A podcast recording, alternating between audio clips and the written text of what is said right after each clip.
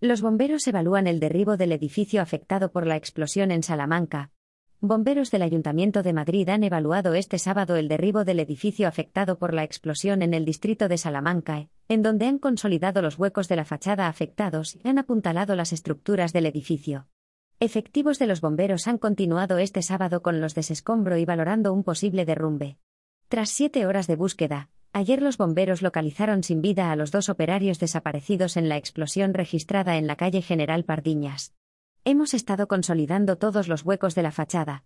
Dentro del peligro de posible derrumbe secundario, hemos estado apuntalando todas las estructuras que hemos colado en todos los huecos y en el interior también, ha trasladado en declaraciones a los medios el jefe de Guardia de Bomberos Madrid, Víctor Barrasús, que se encuentra trabajando junto a sus compañeros en la seguridad del edificio afectado y de los colindantes. Asimismo, ha añadido que dos dotaciones de bomberos, con cinco operarios en cada una de ellas, están acompañando a los vecinos de la finca colindante, ubicada en el número 33, a que puedan entrar en sus domicilios a recoger enseres personales. Con cada vecino van uno o dos bomberos, y vamos trabajando por planta y por edificio, ha explicado Barrasús.